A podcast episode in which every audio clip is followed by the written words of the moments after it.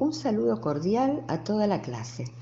Espero que ustedes estén bien, llevando lo mejor posible estos días difíciles y excepcionales. El autor del cual nos ocuparemos es René Descartes, un filósofo del cual se dice que inauguró la época moderna. Voy a hacer, en primer lugar, algunas consideraciones acerca de su vida y su figura. René Descartes nació en Francia en 1596 y murió lejos de ella en Suecia en el año 1650. Recibió una primera educación en un célebre colegio jesuita, el Colegio La Flèche. De 1618 hasta 1629 realizó bastantes viajes.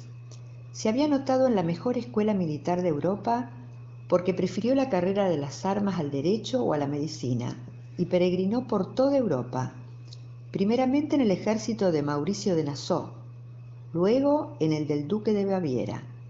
Era el tiempo de la guerra de los 30 años. El invierno de 1619 lo obligó a permanecer en soledad y según cuenta él mismo tuvo una iluminación el 10 de noviembre, tres sueños decisivos le permitieron adquirir conciencia de su verdadera vocación. En uno de ellos, Dios se le manifiesta y le dice textuales palabras, que él, Descartes, tiene que revolucionar el saber, participar de la revolución científica y vencer los secretos de la naturaleza mediante la llave de la matemática. A partir de ahí, Descartes toma contacto con los matemáticos de su época y se perfecciona en ese campo. Lee todas las producciones científicas modernas y se convierte en un discípulo de la nueva física. En ese terreno dejó contribuciones importantes como las leyes ópticas de refracción de la luz que aún se enseñan en las escuelas. Manifestó pronto su genio matemático al crear la geometría analítica en la cual aplica lo que conocemos como ejes cartesianos que permiten representar curvas en un plano. Contribuyó también al progreso del álgebra simplificándola. Fue un científico cabal y también un filósofo notable. Sus obras filosóficas más importantes son El discurso del método, Las reglas para la dirección del espíritu y las meditaciones metafísicas. En 1649 publicó el tratado Las Pasiones del Alma, que se fundaba en una teoría psicofísica del alma. Dicho lo cual, voy a referirme al contexto dentro del cual podemos ubicar a Descartes y comprender el sentido de la afirmación de Hegel cuando declaró que Descartes es el filósofo fundador de la modernidad. Veamos. El eje fundamental sobre el que se desarrollan las discusiones filosóficas en la Edad Moderna es la teoría del conocimiento o nociología. ¿Por qué esto es así? Porque un factor determinante del nacimiento de la Edad Moderna fue el imponente y rápido progreso de las ciencias de la naturaleza. Sobre este progreso la filosofía puso el acento de su reflexión y derivó la formulación de sus problemas. Una digresión. En el texto de Chatelet, Una historia de la razón, el autor nos dice que el nuevo comienzo de la filosofía en la modernidad está vinculado con la aparición de otro contexto. Se está refiriendo a un contexto diferente de aquel en que surgió la filosofía, el de la polis, la ciudad-estado griega. El contexto con el que ahora se vincula la filosofía moderna es el de la ciencia, el de la revolución científica de Copérnico y Galileo.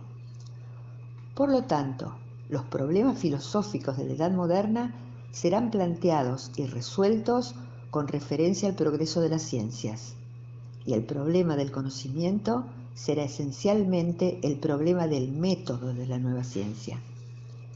La reflexión en torno a los procedimientos de la nueva ciencia pone su sello característico a la filosofía del siglo XVII Así como en el siglo siguiente, ya consolidada la ciencia moderna, la discusión versará sobre los resultados más que sobre los procedimientos. De esta manera prosigue la obra del pensamiento del Renacimiento que había concentrado sus reflexiones sobre el hombre. El pensamiento filosófico lo hará sobre el hombre en cuanto sujeto de los dos procedimientos, distintos y complementarios, que en los comienzos de la Edad Moderna Bacon y Galileo habían señalado como especialmente fecundos para la ciencia de la naturaleza, la experimentación y el cálculo matemático. Es el hombre quien interroga la naturaleza con la experimentación y es el hombre el que razona y calcula en las deducciones matemáticas sobre los fenómenos naturales. Es el hombre el centro de ese mundo de experiencia que la ciencia viene construyendo.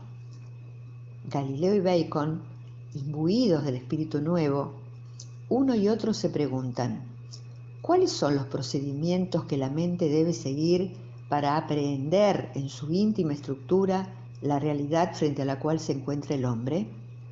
Uno de ellos, Galileo, exalta la matemática, la razón calculadora, como el instrumento más apto para el descubrimiento de la estructura racional del mundo físico. El otro, Bacon, funda la posibilidad y la validez del conocimiento de la naturaleza en el análisis de la experiencia, es decir, en el análisis de los datos que provienen de los sentidos.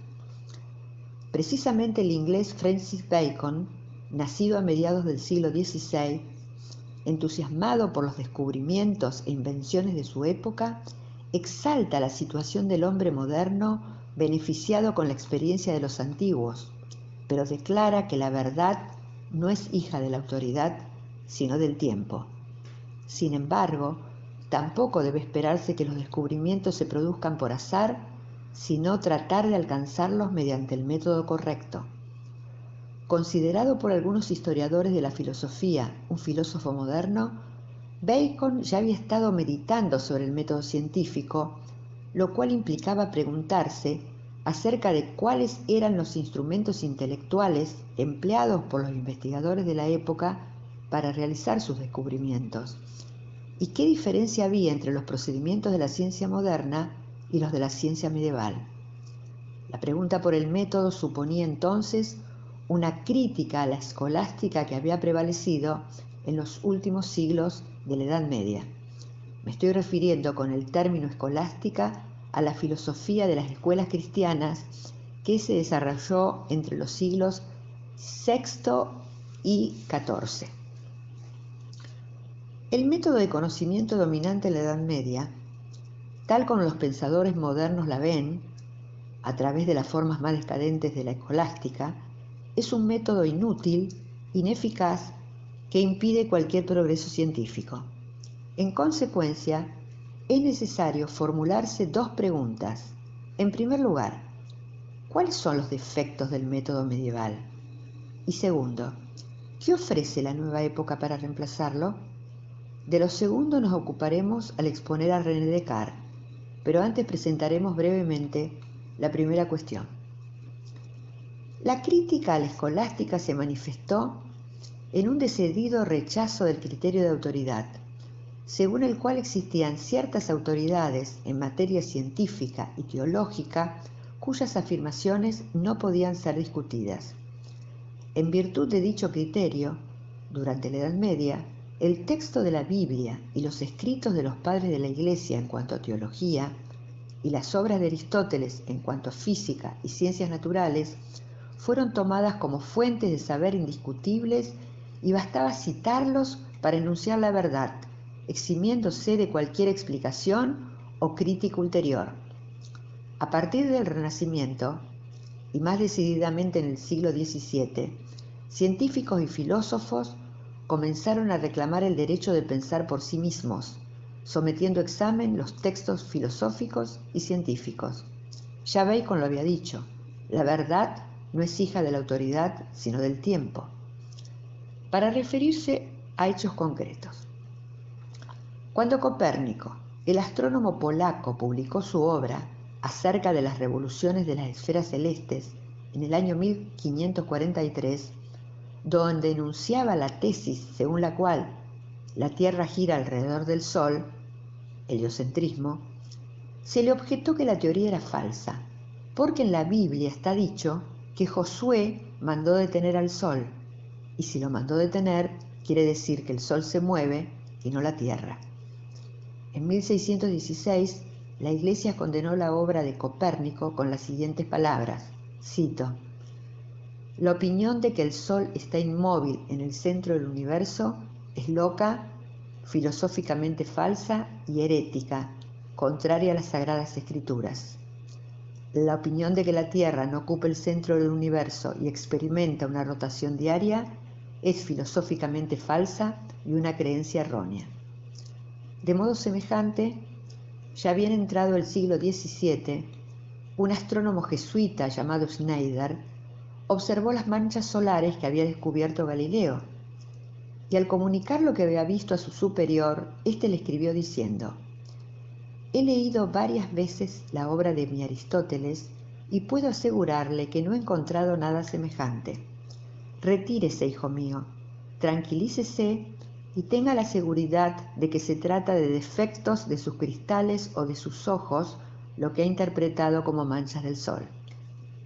En efecto, según Aristóteles, el sol estaba constituido por el éter, un elemento incorruptible, es decir, no susceptible de cambio alguno, excepto el movimiento local, y por lo tanto incapaz de tener manchas. Los aristotélicos dirán refiriéndose a las observaciones de Schneider y Galileo, que no era posible imaginar, cito textual, opinión más errónea que la que coloca basura en el ojo del mundo creado por Dios para ser la antorcha del universo. Otro reproche que se le formulaba al método, al método medieval era su apego al verbalismo, o sea, elaborar un complejo sistema de definiciones y clasificaciones donde la proliferación de las palabras hacía perder de vista las cosas a que aquellas se referían. En la filosofía escolástica se, multiplicaban los sustantivos abstractos, lo que muestra su alejamiento de las cosas mismas, en términos filosóficos, de la experiencia. A esto ya se había dirigido la crítica de Guillermo Ockham en el siglo XIV, con su célebre navaja, también llamada principio de economía es vano hacer con más lo que puede hacerse con menos. Para ilustrar este punto, podemos recordar la célebre escena final del enfermo imaginario de Molière, que refleja perfectamente, a pesar de ser de 1673, es decir, una época más tardía que la época medieval, el modo de pensamiento que se critica y que todavía persistía en los ambientes universitarios. La escena representa el examen final de un estudiante de medicina a quien uno de los integrantes del tribunal le hace la siguiente pregunta, escrita con un latín absurdo y mechado de vocables, vocablos franceses latinizados, con lo cual Molière también se burla del mal latín que era corriente en esa época en las universidades. Leo. Si me autoriza el señor presidente y tantos doctos doctores y asistentes ilustres, a este muy sabio bachiller, a quien estimo y honro, le preguntaré la causa y razón por la cual el opio hace dormir. A lo cual el bachiller muy campante le responde, este docto doctor me pregunta la causa y la razón por la cual el opio hace dormir, a lo cual respondo, porque en él está la virtud dormitiva cuya naturaleza consiste en adormecer los sentidos. Fin de la cita. El tribunal entusiasmado aprueba sus palabras y lo declara digno de entrar en el docto cuerpo, o sea, en la corporación de los médicos. Se aprecia entonces claramente en qué consiste en realidad el verbalismo. Decir que el opio hace dormir porque posee la virtud dormitiva no significa más que afirmar que el opio hace dormir porque hace dormir. No se ha enunciado en rigor absolutamente nada más el conocimiento no ha avanzado ni aumentado en lo más mínimo, sino que lo único que se ha hecho es introducir nuevas palabras o expresiones, pero de idéntico significado. Contra lo que podría suponerse, no hay ni en la pregunta ni en la respuesta ninguna exageración por parte de Molière.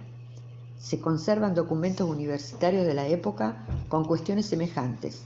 Un ejemplo textual, el estómago digiere porque tiene la virtud digestiva. Otro ejemplo de un contemporáneo de Pascal que afirmaba que el vino embriaga porque tiene una virtud embriagante. Finalmente, una tercera crítica a la escolástica fue su uso del silogismo, forma de razonamiento deductivo creada por Aristóteles y que los medievales llevaron a la perfección. Consistía en inferir a partir de dos premisas, vulgarmente dos afirmaciones, de manera necesaria una conclusión. Por ejemplo, primera premisa, todos los santafesinos son argentinos. Segunda premisa, los rosarinos son santafesinos. En consecuencia, la conclusión necesaria, los rosarinos son argentinos. Repito, todos los santafesinos son argentinos, los rosarinos son santafesinos, en conclusión, los rosarinos son argentinos. Se trata de una forma lógicamente intachable. Pero se le reprochaban dos cosas al silogismo. Por un lado, podía darse el caso de la construcción de un silogismo lógicamente correcto que incluyera una premisa falsa, lo cual haría falsa la conclusión. Por ejemplo, todos los peces respiran por branquias. El delfín es un pez, en consecuencia, el delfín respira por branquias. Pero chicos, la segunda premisa es falsa, porque el delfín no es un pez, sino un cetáceo, es decir, un mamífero con forma de pez. Por eso el problema residía en cómo descubrir si una afirmación era falsa o verdadera. Por otro lado, también se le criticaba al silogismo no aumentar el conocimiento, sino solo explicitar aclarar lo que ya estaba implícito en el punto de partida, en la primera premisa. Y es obvio también que si el punto de partida es falso, el silogismo funcionará igualmente bien como en el ejemplo del delfín. En síntesis, el silogismo no permite determinar la verdad de los conocimientos y, además, si bien puede tener como perdón, si bien puede tener valor como método de exposición para presentar verdades ya sabidas no es un camino válido para descubrir nuevas verdades. Los pensadores renacentistas y modernos estaban buscando un método que les permitiera realizar descubrimientos, que era lo que la nueva época exigía, un ars inveniendi, como entonces se decía, un arte de descubrimiento. La nueva época pretende acabar con las discusiones meramente verbales y proporcionar un método que permita ir a las cosas mismas y de tal modo que cada individuo pueda llegar al conocimiento por su propia cuenta y sin recurso a ninguna autoridad, como no sea la autoridad que brota de la razón humana misma. Sobre el fondo de esta época y de estas críticas es preciso situar a Descartes. Volvamos a la nueva época, la época moderna. El problema del conocimiento en la edad moderna será esencialmente el problema del método de la nueva ciencia dirigido al conocimiento de la verdad. Aparece en el nuevo método, ya lo vimos con Bacon y Galileo, la dualidad de la experiencia y el razonamiento matemático, de la inducción que parte de lo individual experimentable y de la deducción que parte de principios válidos independientemente de la experiencia y esa dualidad marcará la dirección de las dos corrientes filosóficas que dieron su sello a la nociología del siglo XVII y buena parte del XVIII, el racionalismo y el empirismo. La afirmación del elemento racional fue propia de aquellos filósofos denominados racionalistas, dentro de los cuales se ubica René Descartes, y la apuesta por el elemento sensible será típica de los pensadores empiristas como el citado Francis Bacon. A pesar de sus diferencias, tanto empiristas como racionalistas tienen una gran confianza en la razón humana. Por eso, en un sentido amplio de la palabra, ambas corrientes son racionalistas, ya que todos ellos creen en la capacidad de la luz natural humana, la razón, para alcanzar el conocimiento sin el auxilio de la gracia y sin aceptar ciegamente el saber de las autoridades. Así, el discurso del método de Descartes, publicado en 1637, comienza con las siguientes palabras. El buen sentido es la cosa mejor repartida del mundo. Descartes creía que la razón natural, o el buen sentido, es lo mismo, se encuentra en todos los seres humanos, y eso los habilita a buscar la verdad por sí mismos, sin el auxilio de la metafísica ni de la teología.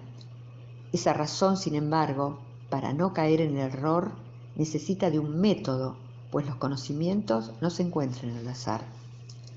El discurso del método no tiene como objetivo imponer al lector el método ideado por Descartes, sino reflexionar sobre la necesidad de pensar metódicamente e incitar a cada uno a buscar por sí mismo el camino del saber, que eso precisamente es lo que significa método, del griego odos, camino. Pero arreglón seguido, Descartes agrega que la razón es idéntica en todos los seres humanos, que es, cito textual, la única cosa que nos hace hombres y nos distingue de las bestias y que está toda en cada uno. En consecuencia, un buen método, si es válido para guiar mi razón, debe ser válido también para todos los otros hombres en cuanto seres dotados de razón. En la segunda parte de esta obra, Descartes enuncia cuatro reglas o principios muy sencillos para guiar el pensamiento. Les recomiendo su lectura porque esas reglas no han perdido vigencia y pueden colaborar en el hallazgo de su propio camino de conocimiento. Considerado el verdadero iniciador de la filosofía moderna, René Descartes quiere hacer de la filosofía, sobre el modelo de la matemática, una ciencia que parta de principios universales y deduzca de estos un sistema de verdades particulares. El procedimiento matemático se caracteriza porque parte de algunos principios que poseen en sí mismos la razón de su verdad y por consiguiente son inmediatamente evidentes. Mediante ellos se demuestran innumerables proposiciones relacionadas entre sí en un orden tal que al conocimiento de uno de los términos sigue necesariamente el conocimiento de otro, y el valor de una incógnita se determina por las relaciones necesarias que las ligan a los términos conocidos. Las dos operaciones del pensamiento matemático son la intuición y la deducción. Ya volveremos sobre ellas.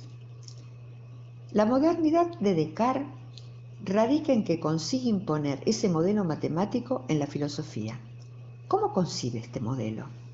De la matemática conserva lo que constituye la certeza de su método, Descartes elabora un método capaz de extender a todo conocimiento la certeza de las demostraciones matemáticas. Su aplicación tiene un alcance revolucionario. Inaugura una racionalidad que depende menos de las convenciones verbales y más de la realidad del acto mental. El discurso del método fue celebrado como una especie de manifiesto de la filosofía moderna, como el programa racionalista en el que debía inspirarse todo el pensamiento de los siglos XVII y XVIII. Y hasta acá llegamos, para que puedan procesar lo que escucharon, comparar esta época con la de los griegos y establecer relaciones con una historia de la razón de François Chatelet. Hasta pronto entonces.